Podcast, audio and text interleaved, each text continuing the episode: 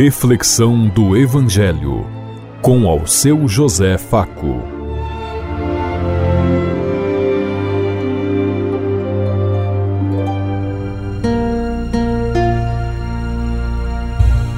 Paz bem a todos os ouvintes da Rádio Construtiva e todas as emissoras em sintonia conosco e o povo que nos ouve. Queremos levar até você uma mensagem de amor através da palavra de Jesus Cristo Hoje no Evangelho de Marcos, capítulo 3, versículo 22 a 30. Segunda-feira, 22 de janeiro de 2024. Que a graça e a paz de Deus Pai, Deus Filho, Deus e Espírito Santo vos ilumine nesse dia e seja uma boa notícia para todos.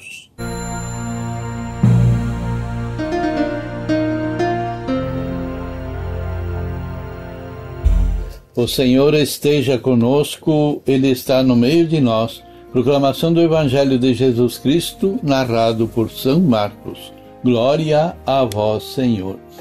Naquele tempo, os mestres da lei que tinham vindo de Jerusalém diziam que ele estava possuído por Belzebu e que pelo príncipe dos demônios ele expulsava os demônios. Então Jesus o chamou e falou-lhes em parábola. Como é que Satanás pode expulsar Satanás? Se um reino se divide contra si mesmo, ele não poderá manter-se. Se uma família se divide contra si mesma, ela não poderá manter-se. Assim, se Satanás se levantar contra si mesmo e se dividir, não poderá sobreviver, mas será destruído. Ninguém pode entrar na casa de um homem forte para roubar seus bens sem antes o amarrar. Só depois poderá saquear a sua casa. Em verdade vos digo, tudo será permitido aos homens, tanto aos pecados como qualquer blasfêmia que tenha dito. Mas quem blasfemar contra o Espírito Santo nunca será perdoado, será culpado de um pecado eterno. Jesus falou isso porque diziam: Ele está possuído por um espírito mau. Palavra da salvação. Glória a vós, Senhor.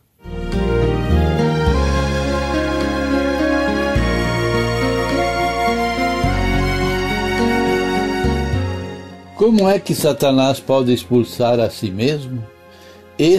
esta é a resposta de Jesus aos fariseus naquele tempo.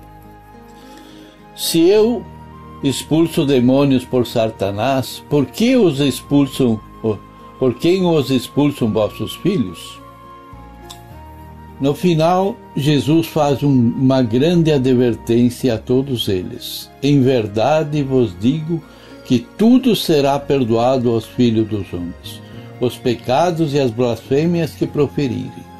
Mas aquele que blasfemar contra o Espírito Santo não tem perdão, será réu de condenação eterna.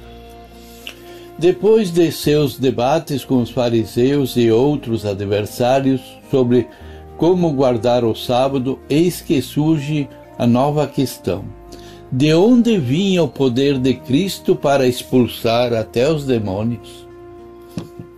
Não podemos negar seus muitos e poderosos milagres os líderes judaicos tentavam vinculá-los a Belzebu, ou seja, a Satanás.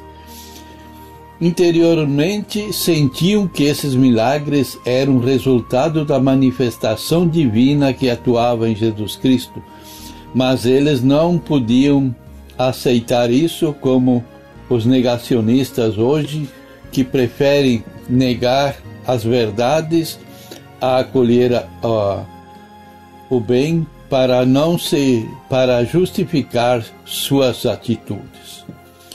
O argumento de Cristo permaneceu sem resposta. Como seus milagres poderiam provir de Satanás se os destruíam as obras dele? Jesus agia dando saúde em vez de doença, libertando de demônios em vez de escravidão deles.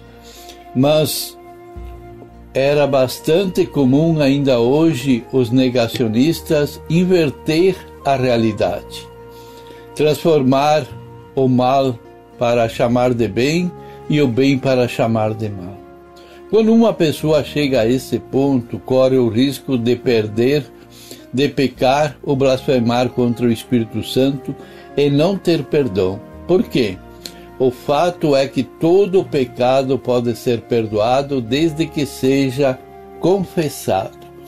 Mas se alguém chegar ao ponto de achar que o mal é o bem e que a falsa acusação deles quando aos milagres de Cristo eram corretos, então nunca haverão de se apre, arrepender disso e, por conseguinte, não obterão o perdão.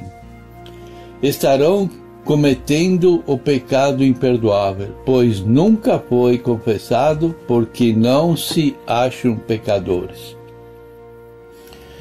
Os escribas vindo do, de Jerusalém são os enviados dos chefes religiosos que tinham em mãos o culto, o sacrifício do templo e o dinheiro do tesouro, anexado ao templo.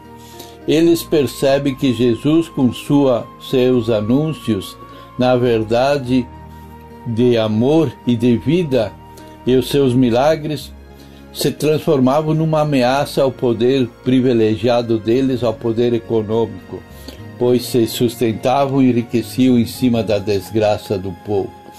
Jesus já havia expulsado os espíritos impuros que dominavam o homem em uma sinagoga. Eles se empenharam em difamar Jesus para afastá-lo do povo, para que ele não curasse mais pessoas naquelas regiões.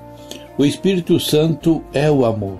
Considerar as obras do amor do Espírito como sendo obras do demônio significa distanciamento e até ruptura com o próprio amor de Deus. Rejeitar e matar o que com amor busca resgatar a dignidade humana dos empobrecidos, explorados e excluídos significa rejeitar da vida de, do amor de Deus. Santo Tomás de Aquino nos responde sobre o pecado contra o Espírito Santo. Ele diz: se trata de um pecado imperdoável por sua própria natureza, porque exclui aqueles elementos da graça de Deus, os quais, ah, não, por serem excluídos, não têm a remissão dos seus pecados. Na verdade, é recusar-se a aceitar a salvação de Deus, oferecer ao homem, mediante o mesmo Espírito, agindo em, em virtude do sacrifício da cruz. Sabemos que o fruto dessa purificação é a remissão dos pecados, mas se não aceitamos, estamos distantes e pecando contra o Espírito Santo. Por conseguinte, quem rejeita o Espírito de Deus permanece nas obras mortas do pecado. E a blasfêmia contra o Espírito Santo consiste exatamente na recusa radical da aceitação da remissão dos pecados pelo Espírito Santo e, portanto, não pode ser perdoado nem nessa vida e nem na vida futura. A blasfêmia contra o Espírito Santo é o pecado cometido pelo homem que reivindica os seus pretensos direitos de permanecer no mal, de fazer o mal. De uma maneira muito resumida, de, diríamos que os próprios pecados acusados, eles, se não forem perdoados, eles se tornam pecado contra o Espírito Santo.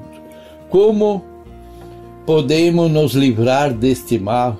O que faço para conseguir a misericórdia de Deus? Pensemos em tudo isso enquanto lhes digo. Até amanhã, se Deus quiser. Amém.